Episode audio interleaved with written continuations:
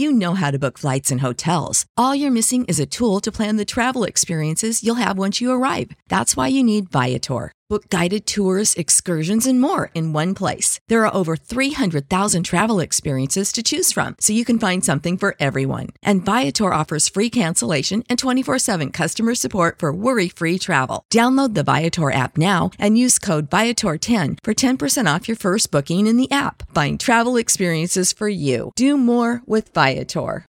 You know how to book flights and hotels. All you're missing is a tool to plan the travel experiences you'll have once you arrive. That's why you need Viator. Book guided tours, activities, excursions, and more in one place to make your trip truly unforgettable. Viator has over 300,000 travel experiences to choose from. Everything from simple tours to extreme adventures and all the niche, interesting stuff in between. So you can plan something that everyone you're traveling with will enjoy. Real traveler reviews give the inside scoop from people who've already been on the experiences you're considering. So you can plan with confidence. Free cancellation helps you plan for the unexpected, and 24 7 customer support means you can travel worry free. Download the Viator app now and use code Viator10 for 10% off your first booking in the app. Find travel experiences for you. Do more with Viator. Hola, bienvenido a BH Podcast, un podcast diseñado para bendecir tu vida. No olvides suscribirte a este podcast y compartirlo con tus amistades. Recuerda que lo mejor de tu vida está por venir. Bien, hermanos, esta mañana vamos a meditar unos minutos sobre la palabra del Señor y para ello yo quiero que usted abra su Biblia en el Evangelio de Mateo capítulo 8 del verso, vamos a ver el verso 18 en adelante. Cuando usted lo tenga, se pone de pie y de esa manera damos lectura a la palabra del Señor. San Mateo capítulo 8 verso 18. Amén. Bien, vamos a leer entonces la palabra del Señor que dice de esta manera, capítulo 8 de San Mateo y su versículo 18, viendo, viéndose Jesús rodeado de mucha gente, mandó pasar al otro lado, el verso 19, y vino un escriba y le dijo, maestro, te seguiré a donde quiera que vayas. Jesús le dijo, las zorras tienen guaridas y las aves del cielo nidos, mas el Hijo del Hombre no tiene dónde recostar su cabeza. El verso 21, otro de sus discípulos le dijo, Señor, permíteme que vaya primero y entierre a mi Padre. Jesús le dijo, sígueme, deja que los muertos entierren a sus muertos. Ahora vayamos al verso 23. Y entrando en el barca, sus discípulos le siguieron. Y aquí que se levantó en el mar una tempestad tan grande que las olas cubrían la barca, pero él dormía y vinieron sus discípulos y le despertaron diciendo, Señor, sálvanos, que perecemos. Él les dijo, ¿por qué teméis hombres de poca fe? Entendiendo, entonces levantándose, reprendió a los vientos y al mar y se hizo grande bonanza y los hombres se maravillaron diciendo, diciendo, ¿qué hombre es este que aún los vientos y el mar le obedecen?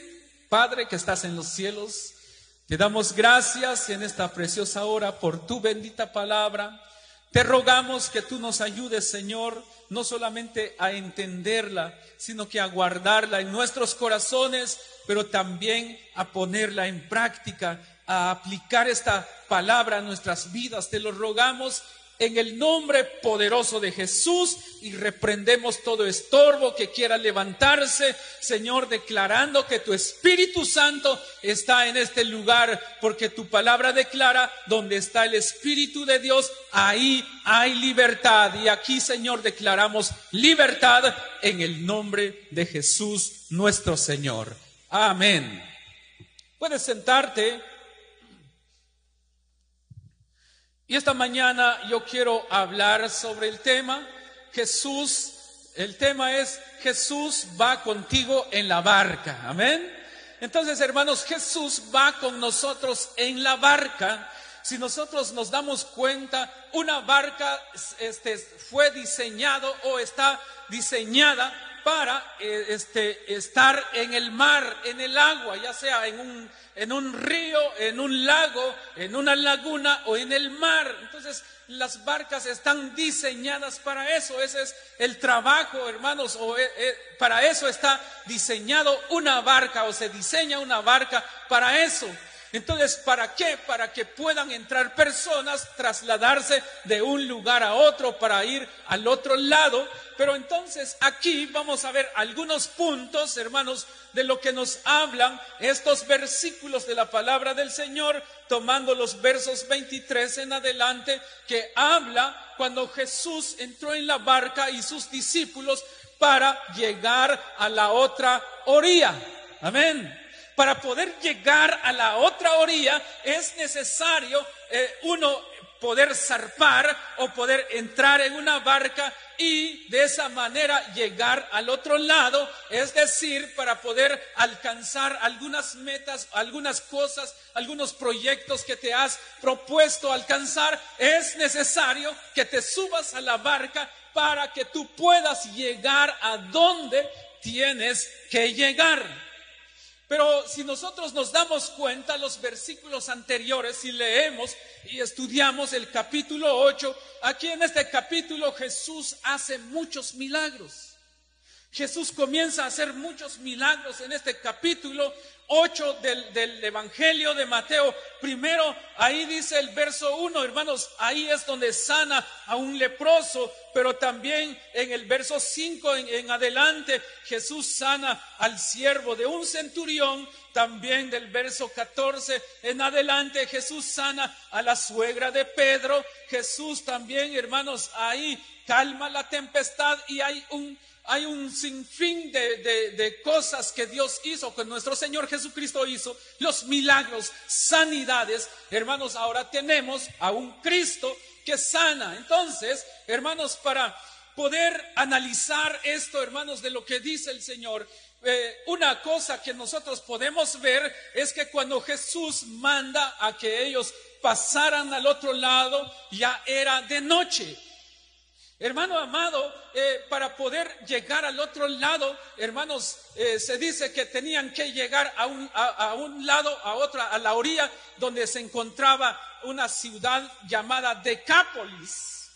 Decápolis, hermanos, era, era un lugar que se componía de diez ciudades pequeñas, porque Decápolis, Deca, significa diez, polis, hermanos, significa ciudades. Entonces, Decápolis era un pueblo, era una ciudad compuesta de diez ciudades. Ahora bien, ¿por qué Jesús tenía que o quería llegar al otro lado? Jesús dice en su palabra, o la palabra de Dios dice que Jesús fue enviado, hermanos, para salvar a los judíos. Pero Decápolis no era parte, hermanos, del pueblo de Israel, era un pueblo gentil, hermanos, donde habían, es cierto, habían judíos, habían israelitas ahí, pero predominaba la cultura, hermanos, la cultura gentil. Y entonces él dice, me voy para allá, vamos a ir para allá, vamos a cruzar para el otro lado, le dice a sus discípulos. Y cuando los discípulos escuchan eh, la orden, ellos, ellos obedecen y se van en la barca, hermanos, comienzan, hermano, comienza el viaje. Me imagino que cuando Jesús dijo, vamos a la otra orilla, en ese momento no había tempestad. En ese instante todo estaba tranquilo, no había problemas para que ellos pasaran del otro lado. Pero podemos notar, hermanos, que Jesús cuando entra a la barca, dice la Biblia que se queda dormido, se quedó dormido.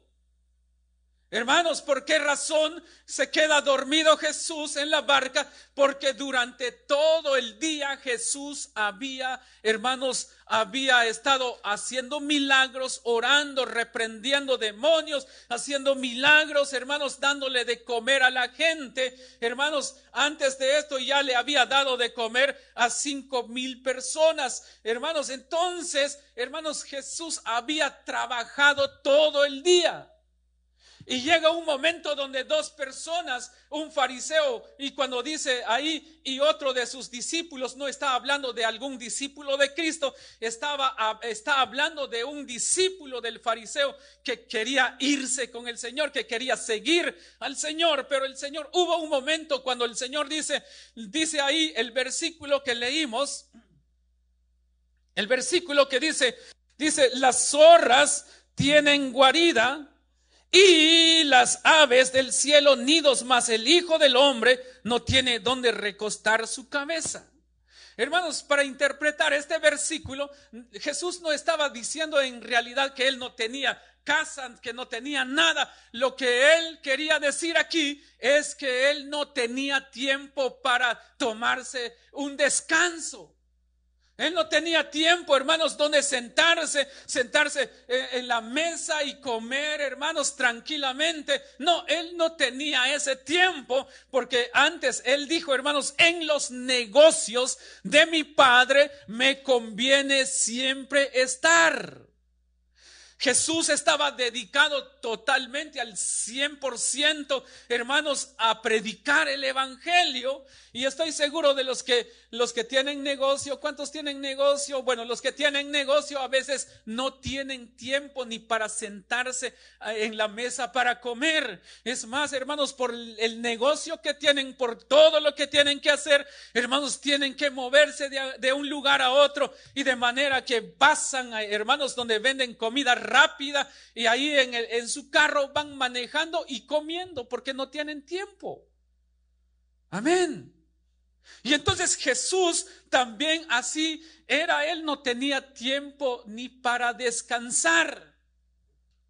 Pero, hermanos, en el reino de Dios muchas veces tenemos que ir en contra del reino del mundo.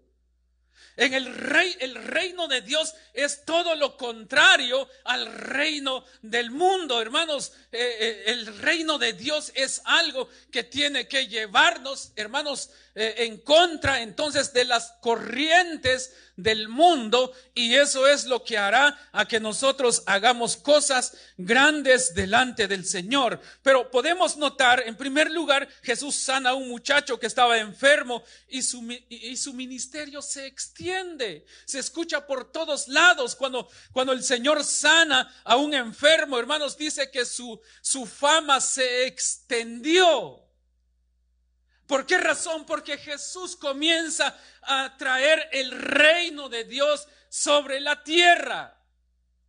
Pero también tenemos que entender, hermanos, que en la vida todos tenemos nuestras batallas, nuestras luchas, nuestras guerras. Todos nosotros enfrentamos diferentes problemas, dificultades. Algunos tienen problemas personales, problemas familiares, problemas eh, laborales, problemas en sus finanzas y toda clase de problemas se levanta en contra de toda persona. Pero ahora bien, ¿a quién tú buscas para que te ayude en, los momentos difíciles que pasas en tu vida? ¿Sabes una cosa? Hay personas que a veces se, se sienten solas aún tal vez están rodeados de muchas personas, pero aún así viven en una soledad que las personas piensan que nadie les ama, que nadie les quiere, que nadie les puede ayudar. Hermanos, cuando la persona, este muchacho que menciona en la Biblia, hermanos, que estaba enfermo, posiblemente para él ya no había solución.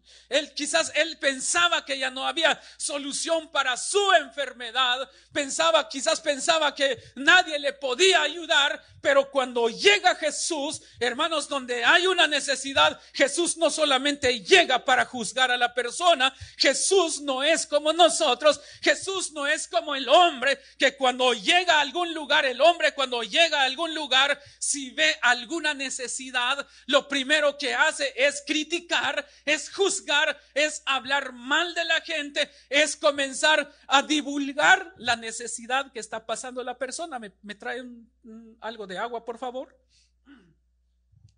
Jesús no es así. Amén. El Señor no es así. El Señor no te juzga. Porque donde llega Jesús, entonces Él hará algo especial en tu vida. Él hará algo especial en tu familia. ¿Por qué no le das gracias al Señor con un aplauso?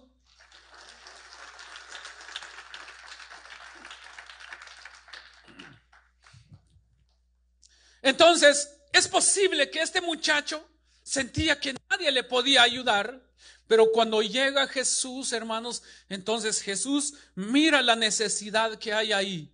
Jesús siempre va a llegar donde hay necesidad. Jesús siempre habla a las personas que tienen necesidad. Jesús siempre te va a hablar a ti cuando tú necesites algo, pero la pregunta es, ¿estarás dispuesto a oír el llamado de Dios? ¿Estarás dispuesto para aceptar el llamado que te hace Jesús? Porque Él en su palabra dice, sin mí nada podéis hacer. Eh, muchas veces, hermanos, ponemos nuestra confianza en el hombre. Es, yo, yo estoy seguro que este muchacho que menciona la Biblia que estaba enfermo, estoy seguro que hizo todo lo posible de recibir su sanidad buscando los doctores, buscando medicinas, gastando su dinero donde quiera. Quizás buscando otros medios como recibir la sanidad, pero el único que puede sanar es Jesús. Él es el único quien te puede sanar, Él es el único quien te puede ayudar, Él es el único quien te puede ayudar para salir adelante. Entonces, hermanos, muchos enfermos y muchos endemoniados experimentaron la sanidad y la liberación en Jesucristo. Hay algunos que están, hermanos, tal vez atados con, con opresiones, hay algunos también que están, no sé, hay tristeza en su corazón, hay dolor en su corazón, se hacen muchas preguntas, ¿por qué me pasa a mí esto? ¿Por qué este, le pasa a mi familia esto? Yo quiero decirte que Dios tiene un propósito aún en los problemas que enfrentamos. Dios tiene un propósito. Y lo único que nosotros necesitamos hacer es confiar en el Señor. Podemos notar también en las sagradas escrituras que había una multitud. Repita conmigo multitud. Ahora, esta multitud que dice la Biblia era una multitud que tenía necesidades. Y es posible que nosotros somos parte de esa multitud que iban tras Jesús buscando del Señor, diciéndole al Señor, ayúdame Señor. Jesús, ayúdame. ¿Cuántos le han dicho al Señor, Señor, ayúdame? Yo creo que todos en algún momento le hemos dicho, Señor, ayúdame, yo ya no puedo. Pero cuando nosotros llegamos a eso, entonces, hermanos, el Señor, el Señor siempre está atento para recibir, eh, hermanos, para escuchar tus necesidades, tus ruegos, tus súplicas.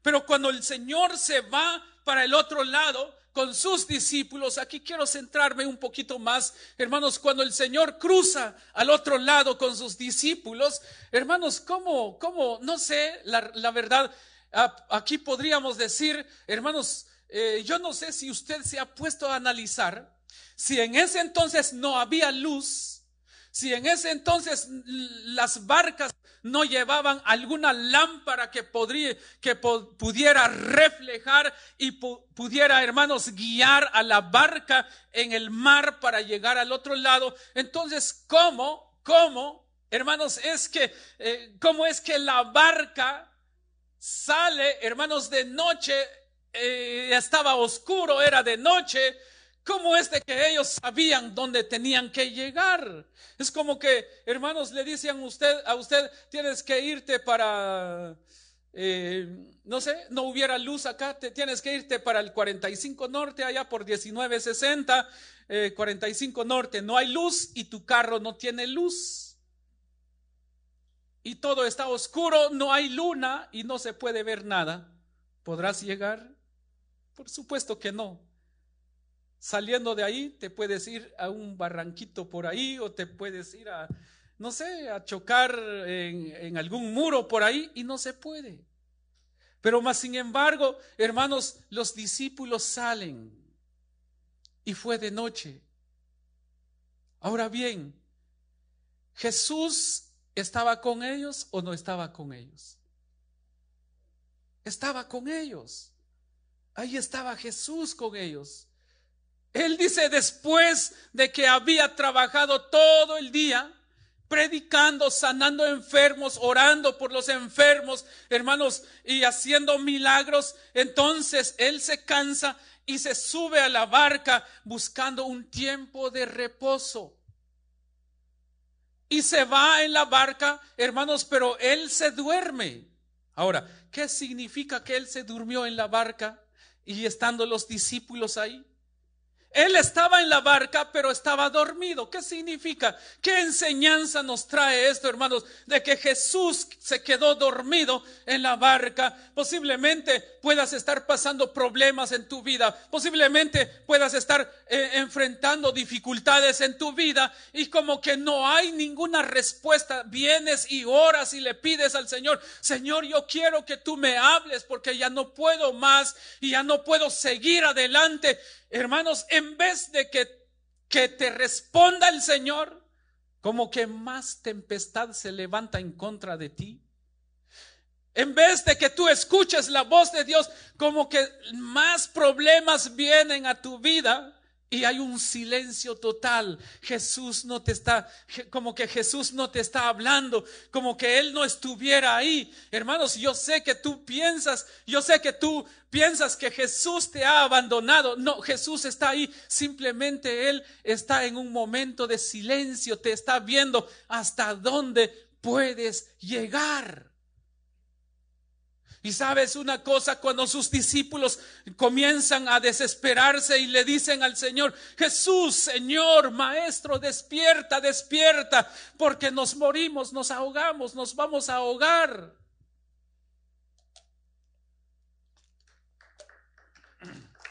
Amén.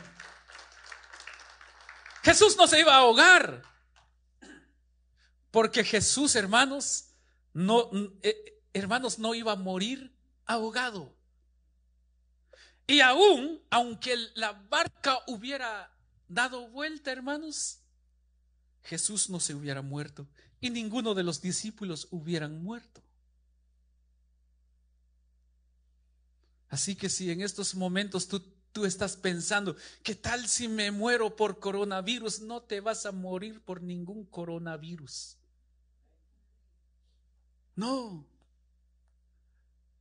porque el Señor cumplirá sus propósitos en tu vida.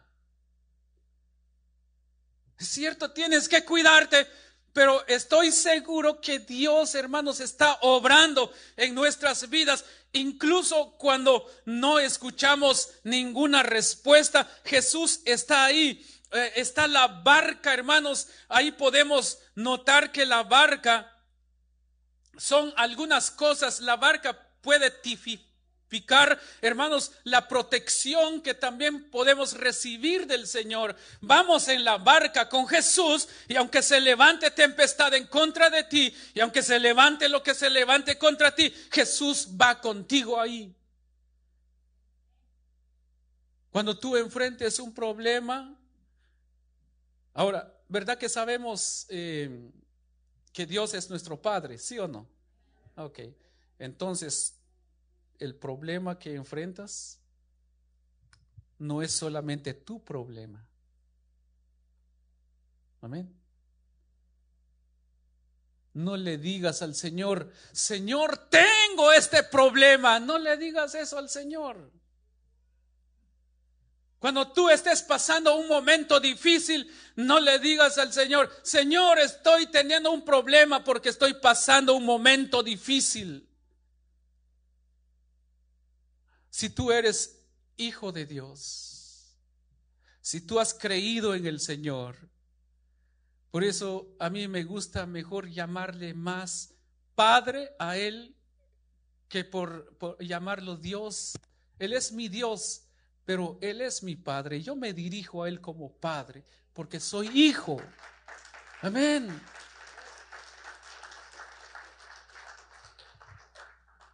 Y cuando un hijo tiene problemas y va donde papá le dice, papá, si mi hijo tenemos un problema, ¿Cuál problema, hijo? Esto, esto. El hijo se acerca a papá diciéndole, papá, tenemos un problema. No le dice, papá, tengo un problema. Bueno, ahí miras cómo vas a salir de tu problema, le podría decir el padre, pero cuando el padre escucha de sus hijos, papá, tenemos un problema, entonces el padre dice, ¿cuál es el problema? Le buscamos solución. Entonces, cuando tú estés enfrentando algún problema en tu vida, nunca le digas al Señor, tengo un problema. Dile al Señor, papá, tenemos un problema. Y Él te dirá, hijo, ¿cuál es el problema que tenemos? Esto, esto, esto. Entonces, no tengas pena, hijo, que esto lo vamos a solucionar hoy. Y entonces Dios va a actuar a tu favor. No te adueñes de esos problemas, no te adueñes solo. Dile al Señor, dile al Padre, Padre, tenemos un problema y estoy seguro que Dios comenzará a obrar a tu favor. Aquí los discípulos le dicen al Señor, Señor, despierta, que nos, que nos hundimos, nos vamos a ahogar. Y se levanta Jesús ¿Cuántas veces has tratado, ah, cuántas veces has hablado al Señor y le has dicho, Señor, Señor, ¿dónde estás, Padre? Yo ya no puedo más. Y el Señor está ahí. Y tú piensas que el Señor no está. El Señor está ahí. Jesús está ahí cuando tú te has sentido eh, solo. El Señor ha estado ahí. Simplemente Él te ha dejado a ver hasta dónde llegas porque Él quiere ver el nivel de fe que tú tienes en Él.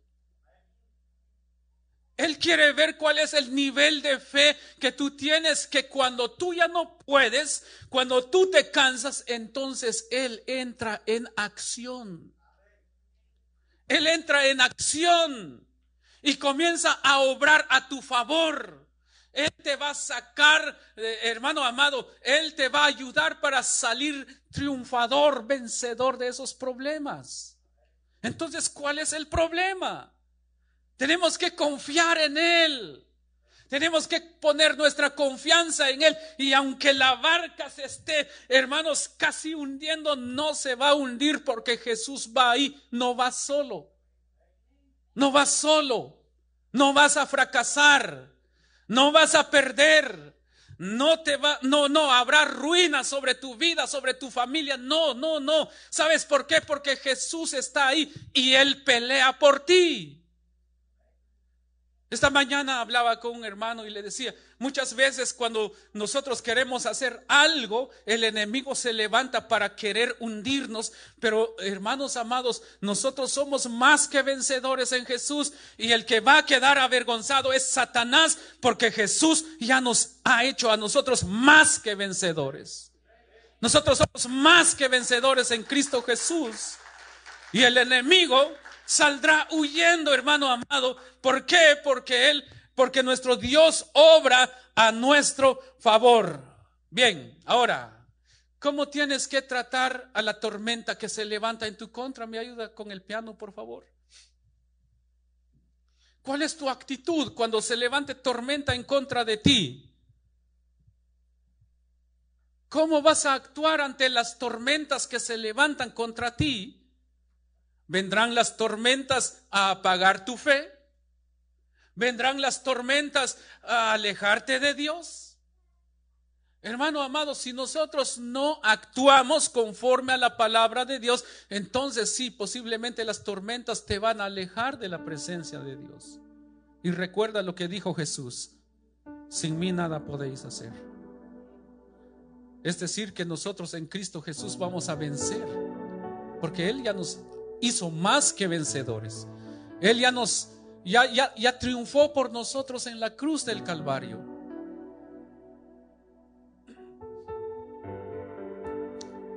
En un momento donde yo necesitaba una respuesta de parte del Padre. Había pasado un, un, buen tiempo pidiéndole una respuesta al Señor estaba pasando un momento difícil, entonces le, le, comencé a pedir al Señor, le decía, Padre, quiero que tú me escuches, quiero que tú me respondas, ayúdame Señor a través de un sueño, a través de una, una visión, alguna revelación. O háblame, Señor, a través de tu palabra cuando yo abro, cuando yo abre la Biblia, Señor, cuando yo pueda abrir la Biblia, que tú me des un versículo, una respuesta a la petición que tengo, Señor. Y hermanos, pasó un gran tiempo y no escuché la voz de Dios. No hubo sueño donde Dios me hablara no hubo una palabra profética donde Dios me hablara. No hubo una revelación donde Dios me hablara. No hubo un versículo, hermanos, donde yo pudiera recibir la respuesta. Y entonces dije de plano, ando mal. De plano, Dios no me quiere hablar. De plano, Dios ya no quiere eh, hablarme a mí.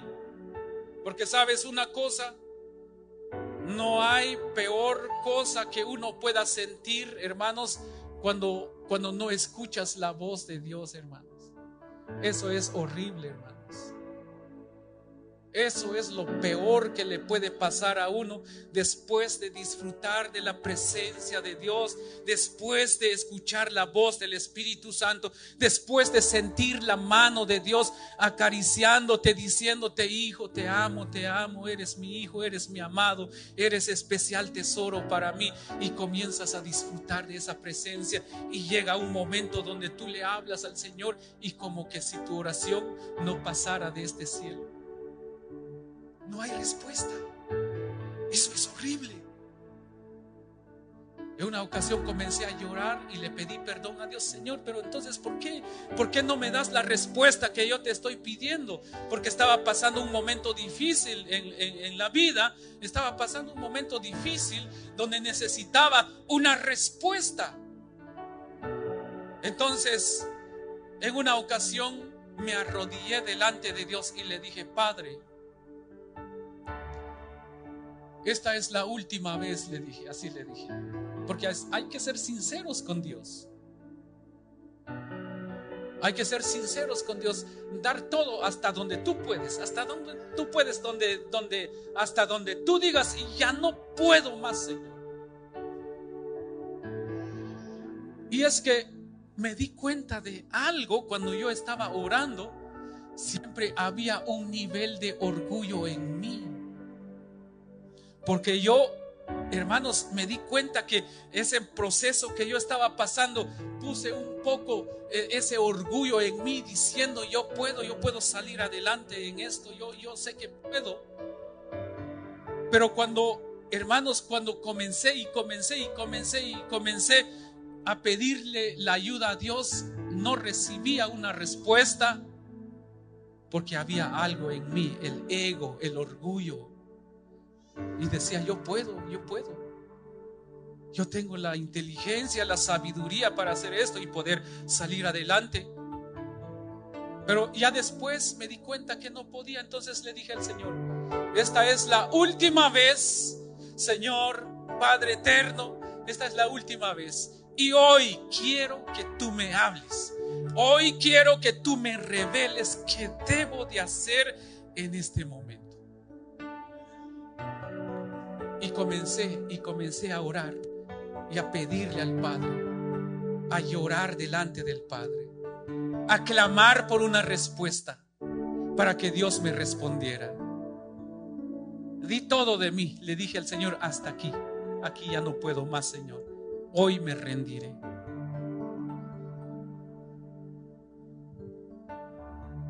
¿Y sabe qué pasó? ¿Sabe qué pasó después de esa oración? ¿Será que hubo respuesta o no hubo respuesta? ¿Alguien me puede ayudar? ¿Qué creen ustedes? En el instante no hubo respuesta de parte de Dios. No hubo. Porque yo dije, esta es la última vez. Ya no puedo, Señor. Y en vez de que yo escuchara una voz audible o en la voz del Espíritu Santo hablando a mi espíritu, ¿sabe qué pasó? Sentí una presencia demoníaca cerca de mí. Eso fue lo que pasó. Y no fue la presencia de Dios. Pero cuando sentí esa presencia demoníaca que llegó a querer estorbar mi oración, entonces me olvidé de pedirle al Señor que, que, me respondiera, que me diera una respuesta de lo que yo le había pedido. Me olvidé de eso y entonces comencé a pelear contra las fuerzas de las tinieblas.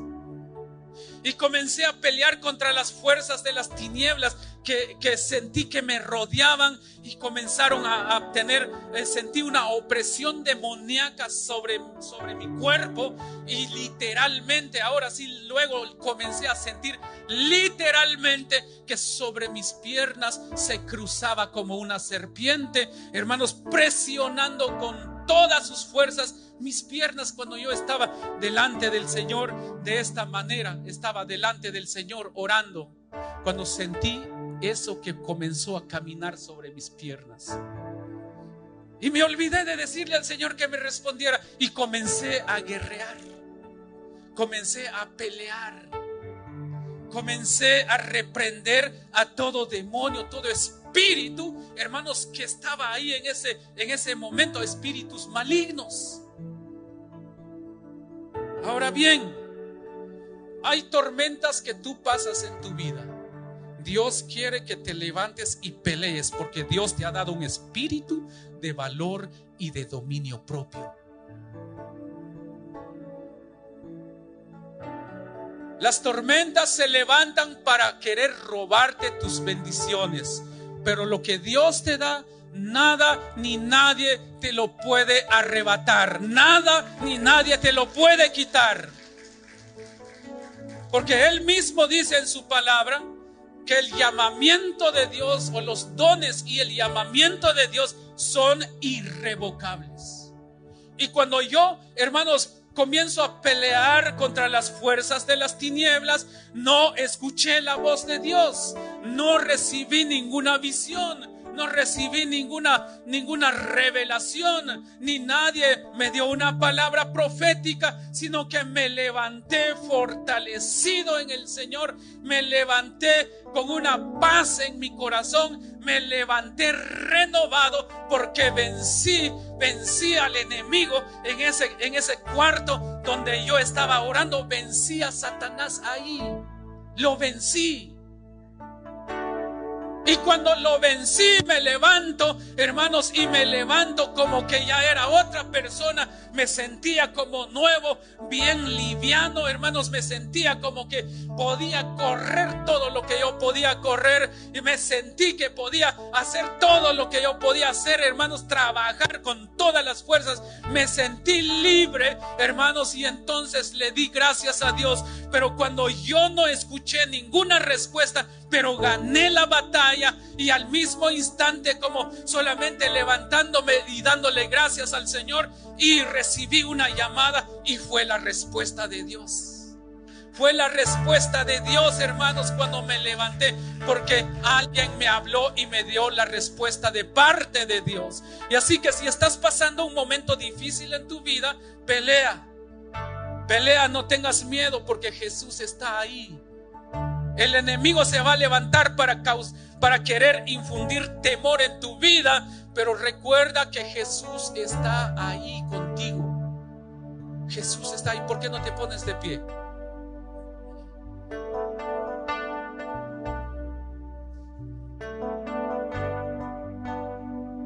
Nuestro Señor Jesucristo dijo que el enemigo anda como un león rugiente buscando a quien devorar. Porque sabe Satanás que nosotros somos hijos de Dios y somos bendecidos. Y Él quiere lo mejor para ti. Él quiere lo mejor para tu familia. Él, Él quiere lo mejor para tus generaciones. Pero tú tienes que levantarte. Tienes que levantarte como padre. Tienes que levantarte como cabeza de hogar a pelear por tu familia y declarar que tu familia es una familia de Dios. No importa los tormentos, las tempestades que se han levantado contra ti, si estás aquí es porque Dios ha peleado por ti y nunca has estado solo, Dios ha peleado por ti. Levanta tus manos ahí donde estás y dile al Señor gracias porque tú vas conmigo en la barca. No me había dado cuenta, pero tú vas conmigo en la barca, dile al Señor. He tenido miedo, Señor, cuando he, estado en la barca y he tenido miedo, Señor, al ver las tempestades, los problemas, las dificultades que he enfrentado. Oh Señor, los problemas que he tenido, que he visto, Señor, he tenido miedo, pero no me había dado cuenta que tú vas conmigo. Dile al Señor. Y yo sé, yo sé que el Señor esta mañana va a obrar a tu favor. Yo sé que eh, desde esta mañana las cosas van a cambiar si tú crees que Jesús va contigo. Si tú crees que Jesús pelea por ti, el Señor se va a levantar y comenzará a reprender toda tempestad que se ha levantado contra ti Él, Él, Él va contigo, no va solo. Gracias Señor Jesús. Gracias Padre. Gracias, gracias, gracias, gracias, gracias, gracias. Gracias Señor porque tú vas con nosotros. Gracias porque tú vas con tu pueblo Señor. Oh, gracias, gracias. Dile al Señor gracias porque yo sé que tú estás conmigo. Solamente levanta tus manos. Levanta tus manos, levanta tus manos, dile al Señor gracias porque tú estás conmigo. Yo no voy solo, dile al Señor. Recuerda lo que dice la palabra del Señor. Mira que te mando, que te esfuerces, que te esfuerces, no temas ni desmayes, dice la palabra del Señor. No temas ni desmayes, dice la palabra del Señor. Porque yo estaré contigo en donde quiera que vayas, te dice el Padre. El Padre va a ir contigo en todo, en todo momento. Él está contigo, Él caminará contigo en todo tiempo. Él nunca te va a abandonar. Él siempre va a estar contigo. Así que no tengas temor, no temas, no temas, no temas. ¿Cuál es el miedo que Satanás ha puesto? Ha puesto para, para causar problemas en tu vida, para que llegue temor a tu vida. Ya no temas más, no temas más, porque el Señor, el Señor se levanta. Él pelea por ti.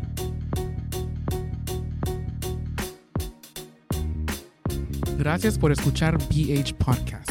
No olvides que puedes suscribirte al programa en tu aplicación de podcast favorita para obtener nuevos episodios tan pronto como sean publicados. Bendiciones y recuerda que lo mejor de tu vida está por venir.